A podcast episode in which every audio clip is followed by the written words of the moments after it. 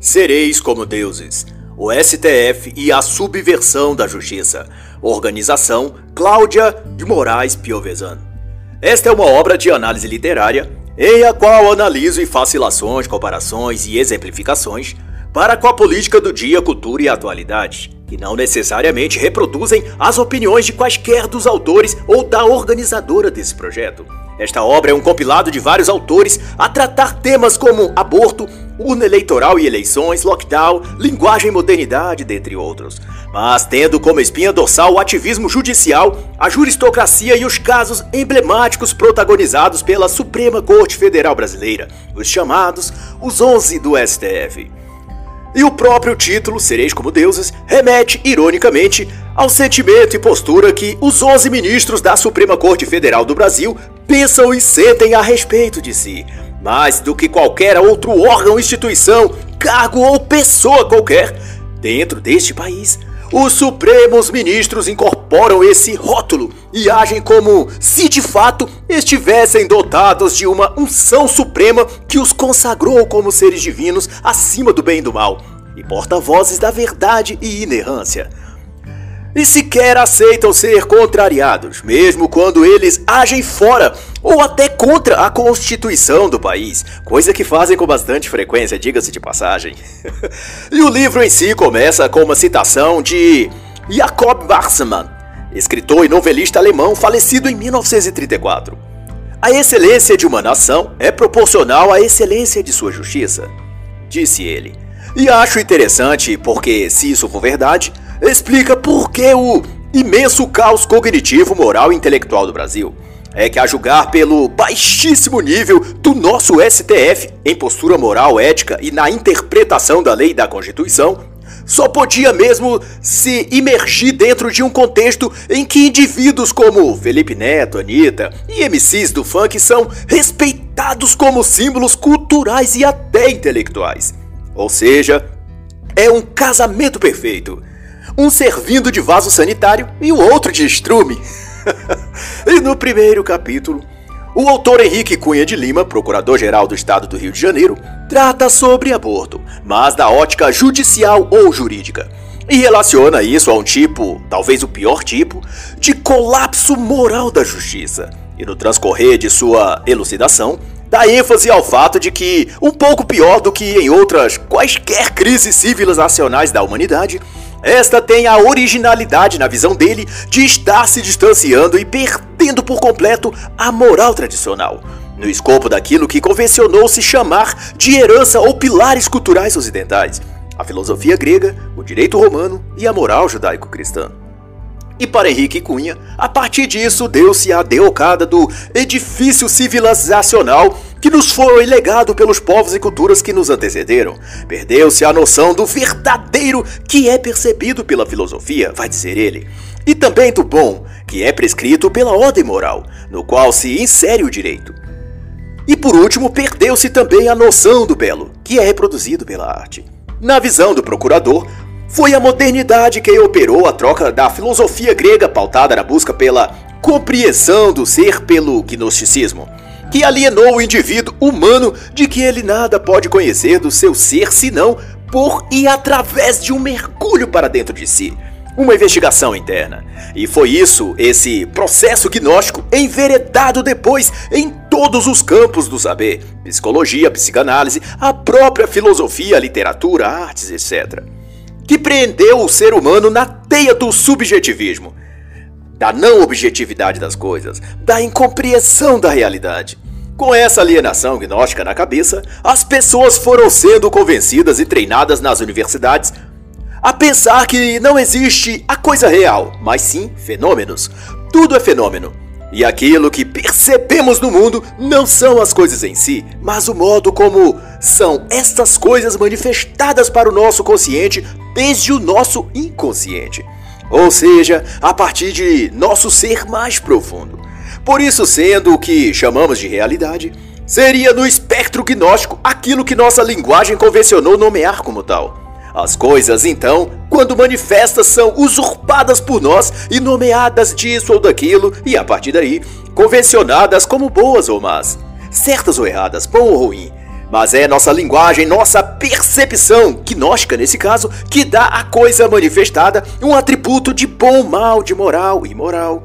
E nisso dá para ver aonde isso leva, no total colapso ético e moral, tal como vivemos atualmente. E como a ciência jurídica se insere ou depende da moral e da ética, é inevitável que também esteja sob o mesmo colapso de conceitos e princípios. E nesse campo em específico, o maior dano está no relativismo a que nos pôs as peças básicas do direito clássico. A noção de que o bom e o mal existem, e há coisas e condutas más e outras que são boas. Porém, quando se esvazia a realidade de coisas concretas e de valores absolutos, reputando tudo como meras linguagens, que portanto podem ser substituídas, a coisa em si deixa de ter um significado premente e para passa a ser relativo. Algo pode significar isso no momento e lugar, mas pode também significar outra coisa no outro momento e lugar. E o autor trata que é desse tipo de percepção que advém todos os abusos autoritários que vemos magistrados cometerem contra a lei, a justiça e os direitos legítimos que a Constituição dá aos cidadãos brasileiros. E Henrique Cunha lembra neste quesito o malquisto arremedo jurídico denominado desde 2020 de inquérito do fim do mundo. Atrelado a isso está também o positivismo jurídico, um primo de primeiro grau do positivismo filosófico de Augusto Conte. Essa visão da jurisprudência é o que grandemente tem influenciado os magistrados brasileiros e todo o direito enquanto ciência. Tem promovido aquilo que chamamos de juristocracia, que é a execução do direito como uma técnica, algo neutro, frio e não raro descolado da realidade. E é devido a essa cosmovisão jurídica que daqui para frente tende-se cada vez mais a escutar dos próprios juízes, advogados e pessoas da área como operadores do direito. Ou seja, são técnicos que operam a máquina jurídica do Estado. Dessa perspectiva, o direito é visto e posto como uma espécie de computador, no qual algoritmos pré-concebidos conduzem suas ações sem que o operador desse computador apenas certifique de que os algoritmos estejam lá, rodando na máquina. E essa máquina, por sua vez, tenderá a produzir decisões isentas de razões pessoais, morais ou ideológicas. Tudo é técnico, neutro, científico. Mas essa tecnicidade, digamos, da premissa do autor, deixa de ver e tratar os seres humanos como humanos e passa a ver as pessoas como coisas, objetos, e daí a tratá-los como sem valores transcendentes, como uma espécie de robôs, autômatos, e esvaziá-los propositalmente de seus sentimentos. Ao incorporar, portanto, essa tecnificação absoluta, ainda no dizer doutor, a prática jurídica impõe-nos uma camisa de força que desconsidera seu caráter orgânico, reduzindo-a a uma máquina e tratando os homens como se fossem coisas. E da perspectiva de Henrique Cunha, isso está vinculado ao que autores como Gazet chamou de sociedade de massas. E isso é bem o que vemos acontecer no Brasil, principalmente desde o surgimento da pandemia do vírus chinês, onde uma casta jurídica se apossou do dever de governar o país e se coloca acima do próprio poder executivo ultrapassando a alçada jurisprudencial e passando eles a também exercer o governo político da nação. Em seu ver, e qual também já declarou um de seus próprios integrantes, dizendo que são os editores do país, são os técnicos, os iluminados que esclarecem as trevas da ignorância e do obscurantismo das massas. Na prática, são na verdade os engenheiros e construtores de uma nova Torre de Babel, por meio da qual pretendem, tal como Nirod, arrancar o trono de Deus do coração das pessoas e reinarem Toffoli, Barroso, Carmen Lúcia, Alexandre de Moraes e todos os outros, soberana e inquestionavelmente sobre a alma, a mente, corpo e espírito das pessoas. E essa soberba e pretensão a se tornarem deuses supremos é tão grande megalomaníaca que indivíduos com essa mesma mentalidade tecnocrata se esforçam para criar uma espécie de legislação e constituição mundial. Documento esse que forçaria todos os países a seguir e servir à vontade tutela desses legisladores globais. O protótipo disso, ou seu embrião formativo, é a Agenda 2030 da ONU, em vigor desde 2016, e que aponta para um governo único global e regras globais de conduta, de modos de ser, pensar, consumir e de viver de todas as pessoas no mundo. E o tema central desse documento e desse governo mundial, como não devia deixar de ser, é ideologia de gênero empoderamento das mulheres, que traduzindo é o mesmo que dizer ensinar crianças a serem homossexuais desde a escola e criminalizar os homens héteros e meninos por meio de uma misandria institucionalizada e também globalizada. E quem mais ainda tem a dizer a esse respeito da misandria mundial que se vai estabelecendo por meio dos movimentos feministas e progressistas é a autora Hoff Summers em A Guerra contra os Meninos. Além, é claro, dos autores Paul Natson e Catherine K. Jung em Legalizando a Misandria. E quanto à tecnocracia, deixo a recomendação de A Ascensão da Tecnocracia, o cavalo de Troia da Transformação Global, de Patrick M. Wood. Todas as obras estão em inglês, mas para quem puder, vale muito a pena a leitura. Seja como for, nessa tática de se promover o avanço de um governo global tecnocrata, aprove a tais líderes introduzir essa façanha por meios mais palatáveis, como um remédio que se vai dosando sobre a população em forma de gotas ou pílulas, de certo que a coisa vai se formando aos poucos, e uma dessas maneiras é a chamada Agenda 2030, um programa de 17 metas e objetivos nos quais se desenrola todo um sistema de aprisionamento mental e deturpação cultural. E é nessa agenda, no objetivo 5, que se estabelece a pretensão de alcançar a igualdade de gênero e empoderar as mulheres e meninas. E no mesmo artigo, no item 5, 6, se prevê o acesso à saúde sexual e os direitos reprodutivos que no dicionário feminista significa nada mais, nada menos do que aborto. Em outras palavras, essa agenda do futuro intenta tornar a prática do aborto não apenas algo legalizado em todo mundo, mas também incentivado sob a alcunha de empoderamento da mulher. E um direito de todas as mulheres. Isto é, esquartejar seus bebês indefesos dentro do útero da mulher é, de acordo com a Agenda 2030 da ONU, empoderar essas mulheres. E a questão premente não bastasse a legalização do assassinato de bebês no ventre da mãe, é que toda essa estratégia se processa a partir dos meios jurídicos. A tese de que o direito deve ser técnico e neutro acaba mascarando uma falange de iniciativas malignas que alimenta a engrenagem da nova ordem global. Da perspectiva do autor, os tecnocratas de toga, que são os magistrados em geral, mas com ênfase para o FCTF brasileiro, acham-se legítimos representantes de Deus aqui na Terra e, portanto, tentam dirigir nossas vontades e determinar o que devemos e o que não devemos ser, ter ou querer. Esse clube de iluminados acha que possui o conhecimento do bem e do mal acima dos meros mortais. Na cabeça deles, eles são quem detém a plenitude da técnica. É, portanto, o judiciário quem atualmente carrega as esperanças do movimento progressista e feminista mundial, quanto a fazer uma mudança cultural e ditar os rumos do mundo em direção ao novo normal, que inclui, é óbvio, todos os ditames da Agenda Tecnocrata 2030: ideologia de gênero, eutanásia, promoção LGBTQ, pedofilia, poligamia, zoofilia, incesto e, é claro, o aborto. Como carro-chefe nessa nova ordem global. Pelo tanto, e entusiasmado empenho que o Poder Judiciário faz em prol do aborto, mas isso digo eu e não o autor, até parece que o bebê abortado é algum tipo de oferenda ao sacrifício maquiavélico necessário, a qual tem que fazer aqueles que assinaram o pacto de sangue para com as trevas, de fazer ocorrer no mundo a tal nova ordem mundial. Digo isso visto a forma como, acirradamente, juízes, artistas de TV e cinema, jornalistas, políticos e donos de grandes fortunas fazem dessa questão da legalização do aborto uma meta quase pessoal, uma obsessão. E assim, pelas mãos dos operadores do direito, como eles mesmos se referem a si, o tal direito positivo ou neoconstitucionalismo vai avançando com técnicas, mas sem poder ou moral sobre e contra a maioria da população de bem.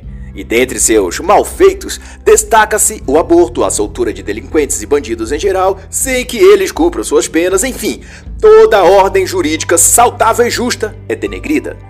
Mas sobre essa questão do aborto, em específico, deixo a recomendação da obra que discute isso primorosamente. Digo, Contra o Aborto, de Francisco Hudson, pela editora Record 2017. Já no capítulo denominado A Balada dos Onze Ressentidos, Sandres Espanhols promotor de justiça e mestre em direito, discorre acerca dos desmandos do STF e aponta, como já é notório para todos os brasileiros, a cada vez maior penetração dos ministros da Suprema Corte Brasileira na senda do ativismo judicial. No dizer simples, ativismo judicial é a apropriação do poder político pelo poder judiciário, isto é, o Supremo Tribunal ou outras cortes jurídicas roubar o papel e tomar decisões políticas em lugar do executivo e do legislativo. Mas, não obstante, sempre que isso acontece, as iniciativas e decisões políticas dos magistrados corroboram, coincidentemente, com os interesses da ONU e de organismos internacionais. Nessa concepção, o juiz ou magistrado encarna e exerce a função de um deus soberano ou imperador que cria leis, dá ordem de execução e determina a culpa ou inocência dos indivíduos. Isto é, eles são o supremo poder. E para Sanders, os magistrados modernos encerram o papel de promotores da justiça social e, não obstante, são influenciados pelas mesmas tendências globalistas que também demarcam e contaminam o cenário das artes, cultura, meio ambiente, economia. E nesse escopo econômico em específico, indico a obra de Slavoj Zizek, Pandemia, Covid-19 e a reinvenção do comunismo, no qual ele descreve com detalhes o tipo de mundo pretendido por certas elites globalistas. Um socialismo 2.0, tecnocrático e controlado de cima para baixo, qual os magistrados em discussão neste capítulo nos dão um vislumbre com seus autoritarismos. De todo modo, persponta o evidente fato de que o poder e sistema judiciário brasileiro faz uso de seus mecanismos institucionais implacáveis para impor à sociedade uma nova ordem social, ou nova ordem mundial, se preferir. E na esteira dessas considerações se destaca também a premissa arrogada para si pelos agentes do Poder Judiciário, sobretudo os ministros do STF, de que possuem eles uma habilidade ou capacidade intelectual sobre a qual os supremos seres do Tribunal Federal faz submeter toda a sociedade e os demais poderes constituintes, o Executivo e o Legislativo. E diante disso, os então ministros da Suprema Corte arrogam o direito de mudar como quiserem a opinião pública. Sente-se dotados de uma intelectualidade tão acima dos mero mortais que podem mudar, anular, interpretar à sua maneira qualquer parte da Constituição. E aquele que deveria ser o papel primordial do juiz de direito, que é encontrar as respostas plenamente justificadas pela Constituição ou Código de Leis do país, e ao invés disso, sentem-se livres para criar suas próprias interpretações das leis ou refazer quaisquer dos seus artigos e parágrafos.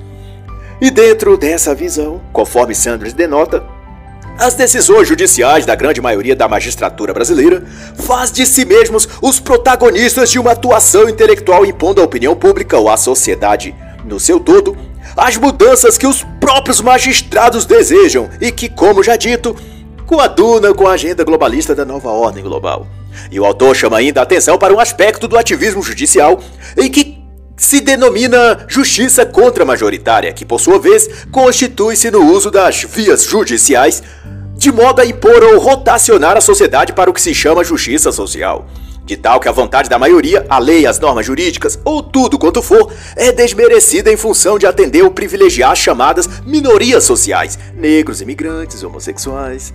A contra-majoritária atuação jurídica tem por alvo elevar os direitos das minorias e esmagar tudo que denominam privilégio da classe média, do branco burguês, do capitalista opressor ou do homem hétero machista, etc. E debaixo desses rótulos, juízes e ministros das cortes judiciais tentam implantar atrocidades jurídicas e reordenar o mundo, de um ângulo onde a ordem se submeta ao caos. Aproveito inclusive para indicar a brilhante obra Entre a Ordem e o Caos, do autor André Assi. A atividade judicial contra-majoritária, portanto, pretende e se esforça para invalidar os valores morais, religiosos e éticos da sociedade ocidental, a fim de instituir na conjuntura social um certo programa político, econômico e, por conseguinte, ideológico, que subverte toda a conjuntura social e altera todos os fundamentos ocidentais que sustentam nossa forma e modo de viver. E quem, por obsequio, discute com maestria essa questão é o autor Ben Shapiro, na obra O Rumo Certo da História, qual deixo minha indicação. E no capítulo assinado pelo brilhante autor Márcio Luiz Tila, da página 75 até a página 92, o tema ainda discorre sobre a postura contra-majoritária da justiça e do direito na interpretação dos magistrados do STF. E Tila vai mais além para identificar nesse tipo de atuação da magistratura um tipo de ditadura que nasce, segundo Márcio Tila, da democracia. Esse é o tipo de pensamento, segundo o autor, que prevalece no escopo da alta corte jurídica brasileira. Eles atuam no sentido de dar voz às aspirações das minorias, ou seja, eles atuam para corrigir a história, para impor limites, como eles mesmos assumem, a ditadura da maioria. E é por isso, como bem destaca Márcio Gila, que o Supremo Tribunal Federal passou a intrometer-se cada vez mais no âmbito dos outros poderes, o executivo e o legislativo. E para dar peso à sua colocação, que é muito fidedigna, como tudo que Márcio Chila escreve, ele cita um dizer do próprio ministro Alexandre de Moraes em agosto de 2020, em que o magistrado diz que toda tirania deve ser afastada, inclusive a tirania da maioria que elege o executivo e o Congresso Nacional. Esse, sem dúvida, é o exemplo máximo do tipo de jurisprudência que o STF exerce. Intenta impor a ditadura das minorias. Na... No contra-majoritarismo, por conseguinte, os Juízes não eleitos pelo voto popular é quem controlaria aqueles que foram eleitos pelo povo, a presidência da República, os senadores e deputados. Esses juízes autoritários teriam a função de defender os direitos das minorias sociais, raciais e de sexo, como as mulheres e os homossexuais. E não por menos, as decisões da Suprema Corte Brasileira caminham apressadamente para as pautas que ela julga de interesse das minorias, o casamento homossexual, o aborto, a legalização das drogas. E tudo isso, vale a pena outra vez ressaltar, culmina para a instauração do caos e a subversão da ordem e da razão. No capítulo 4, o advogado e procurador Felipe Jimenez vai discorrer acerca da urna virtual a peça ou caixa denominada de urna eletrônica, que ele chama de artefato mágico, já que, sem deixar lastro de conferência do voto, o eleitor tem apenas de confiar que a urna eletrônica estará processando seu voto corretamente. No processo de votação pela urna eletrônica, vai pontuar o autor. O sistema não permite uma contraprova entre a vontade do leitor e o que foi concretizado pela máquina. Felipe Jimenez traz ainda à memória o indecoroso caso da auditoria conduzida pelo PSDB por ocasião das eleições de 2014, em que o especialista em TI e criptografia Dr. Almícar Brunatso Filho, ao fim de sua averiguação, concluiu que as urnas virtuais não são auditáveis. E a conclusão geral do capítulo é de que a urna puramente virtual não impede a fraude, mas impede, consequentemente, apenas a fiscalização. E no capítulo referente à lei antidrogas, o promotor de justiça e mestre em direito Marcelo S. Albuquerque elucida que a campanha pela liberação das drogas é liderada no Brasil não pelo tráfico ou traficante, mas pelos próprios magistrados e formadores de opinião, como o ex-presidente Fernando Henrique, por exemplo. Para o autor do capítulo, a liberação das drogas é imposta no Brasil via jurídica, a partir de uma interpretação que diz o que quer sobre o que quer que esteja escrito na Constituição. E não obstante, apesar desse debate jurídico quanto à liberação do uso das drogas, inicialmente a maconha, tais arrobos judiciais não encontram eco na maioria da população. Mas, no entanto, como se vem percebendo, a magistratura, sobretudo via STF, concorre para remodelar os hábitos e ideais da sociedade brasileira, empurrando a história, como eles gostam de dizer, para a direção que os próprios magistrados desejam. Tratam-nos como verdadeiro gado ou animais de carga, em quais eles puseram uma rédea e de então forçam-nos a curvar para a direita ou para a esquerda, conforme o desejo deles.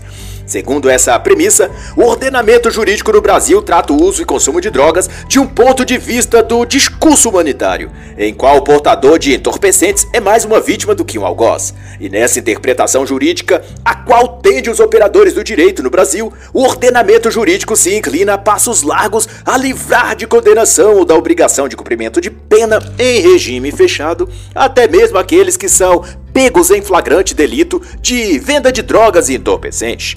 Esse tratamento penal laxativo visa a descriminalização das drogas, seja seu uso ou venda.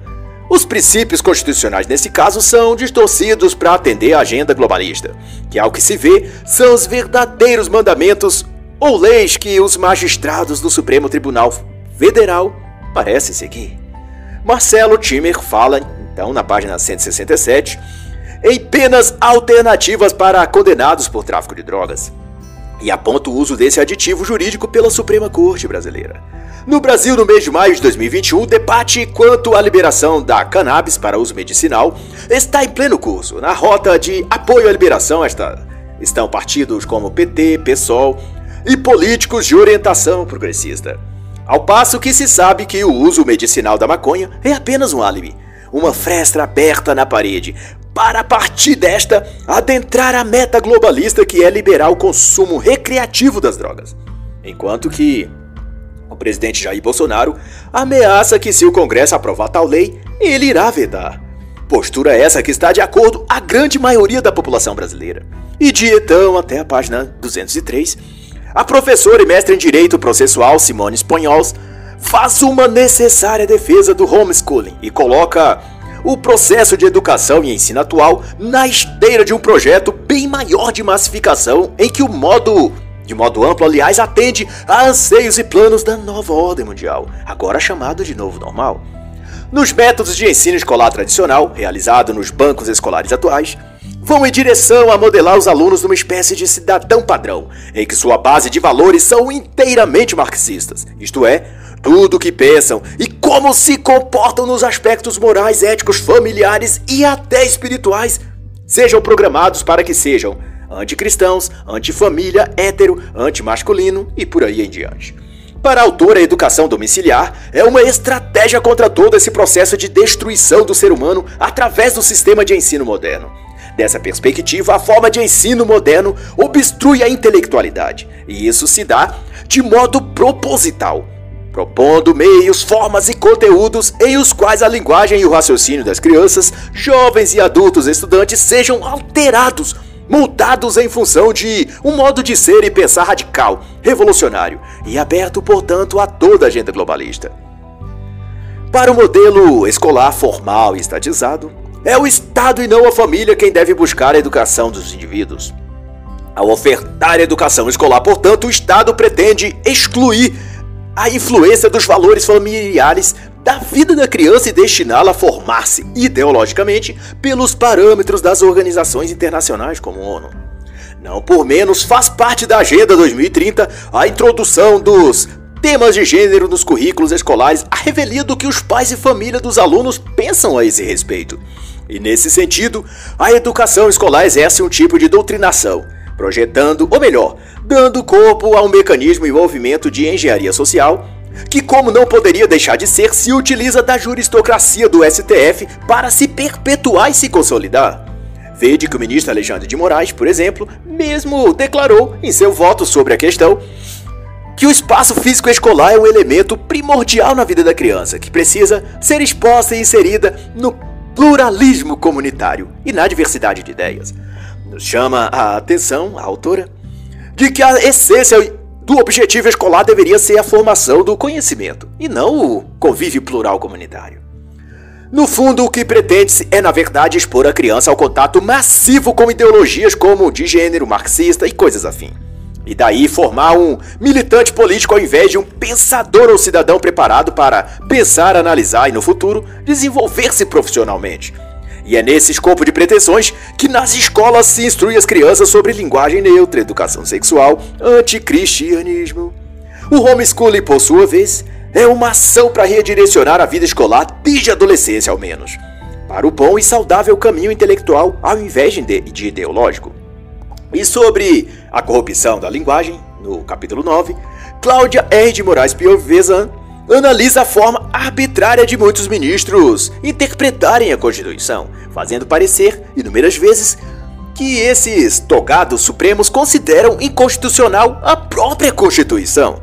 No dizer da autora, os supremos ministros assumiram uma postura da qual sente-se seres divinos e acreditam ser capazes de moldar o mundo conforme seus desejos.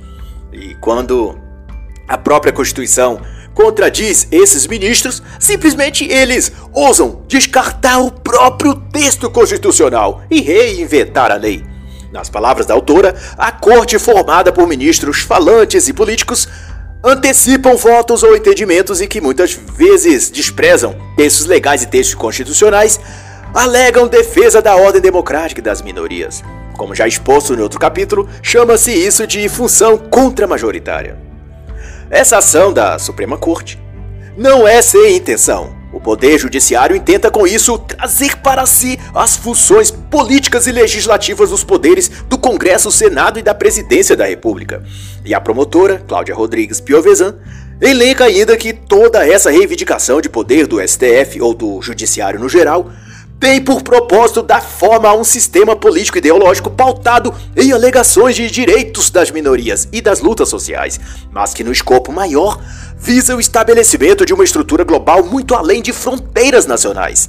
Ela relembra o discurso do ministro Dias Toffoli em julho de 2020, no que ele diz com toda a arrogância que é peculiar aos Supremos do STF, que enquanto Suprema Corte eram eles editores do país, da nação e do povo inteiro.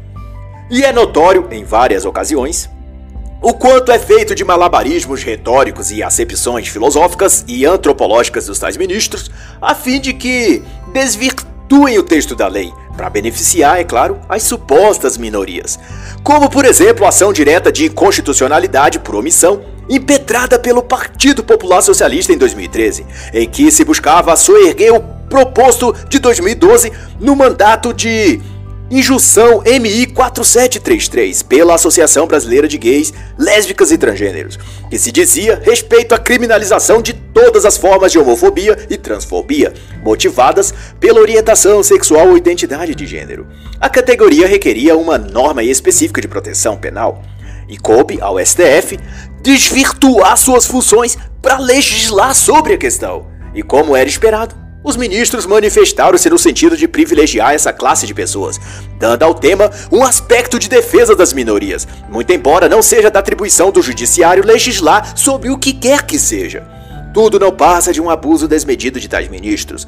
Sem dúvidas nenhuma, eles se acham soberanos deuses, ou quiçá até algo superior a isso. E quanto ao Covid-19 lockdown, e a relação desta para com o STF, assina o capítulo promotor de justiça do Paraná, Vitor Hugo Nicastro. E ele vai dizer que a discussão pública hoje não passa de repetições de ideias veiculadas pela grande mídia. E por efeito, as ideias, as conclusões e as opiniões tornam-se assustadoramente cada vez mais descoladas da realidade. Isto é, elas não têm mais lastro na realidade, mas tornam-se fantasias ideológicas narrativas que se estereotipam e manifestam-se por através dos chamados formadores de opinião, isto é, jornalistas, apresentadores de TV, youtubers famosos, artistas de televisão e, é claro, os autodeclarados intelectuais que se expressam através da mídia hegemonicamente esquerdista. Isso posto, Toda essa celeuma está vista no tratamento e lida para com a SARS-CoV-2, a peste vinda da China. Sobretudo naquilo que se refere às medidas de combate ao vírus, os chamados, por exemplo, lockdowns. Os lockdowns, portanto, foi tomado por governos e líderes de toda parte como principal instrumento para o combate à pandemia do coronavírus. E tal paralisação do comércio e atividades em geral foi então defendida como método científico. Ou seja, aqueles que faziam lockdown era dito deles que seguiam a ciência. Ao passo que os que se recusaram a adotar essa medida radical era tido como negacionistas, porque eles negavam a ciência. E Hugo Nicastro, autor do capítulo, dilucida que ciência não se trata impor uma ciência, com feito a respeito do lockdown, mas se trata de submeter as crenças à prova mediante ensaios e tentativas de traspassá-los por objeções. Essa coisa que chamam de ciência e que prescreve lockdown é na realidade a imposição de uma hegemonia discursiva controlada pela imprensa. Qualquer indivíduo que diga o contrário é logo taxado de negacionista, fascista, genocida, bolsonarista.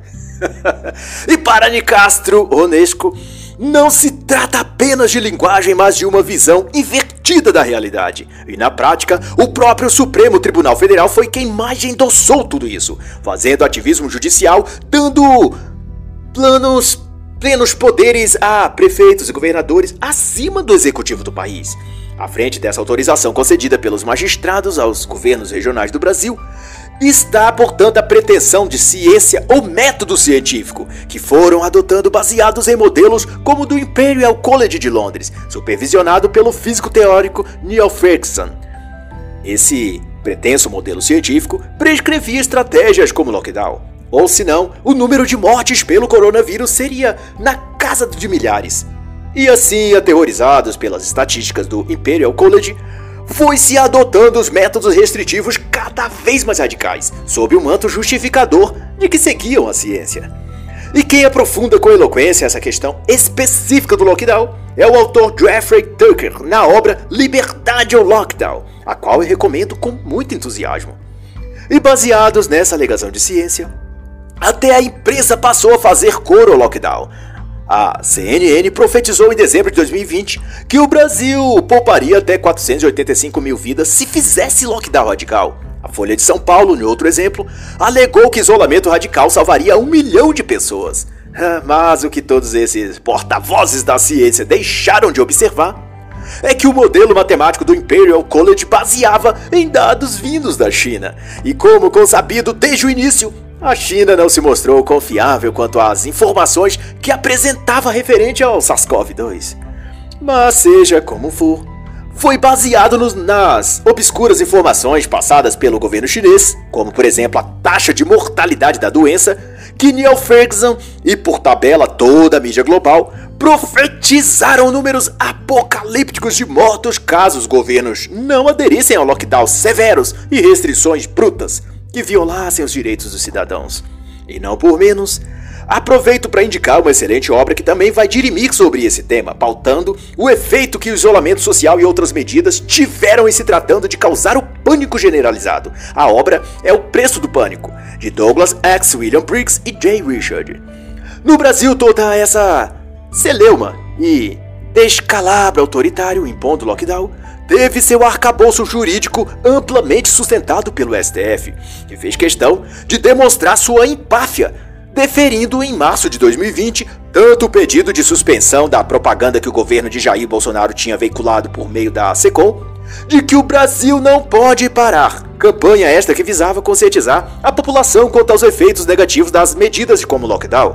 Assim como os ministros do STF também determinaram que o governo federal interrompesse quaisquer veiculação de informações que não estivessem em estrita consonância com as diretrizes técnicas da OMS.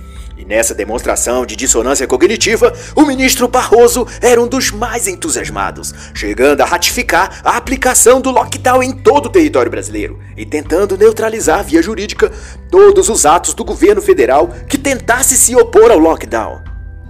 E para brilhantar sua performance, como um pavão lustroso exibindo suas penas, o ministro Barroso fez questão de salientar que utilizava o relatório informativo disposto pelo Imperial College, aquele mesmo que errou todas as suas previsões, mas que por ter o carimbo de científico não foi questionado por ninguém na mídia. E o professor e procurador de justiça do Rio de Janeiro, Marcelo Rocha Monteiro, vai então corroborar a assertiva de que os supremos ministros se veem como seres supremos e no capítulo 11, vai dizer que juristas, magistrados e alguns intelectuais enxergam a si próprios como uma elite de ungidos e de pessoas encarregadas da missão de conduzir outras pessoas por um caminho ou por um rumo a uma vida melhor.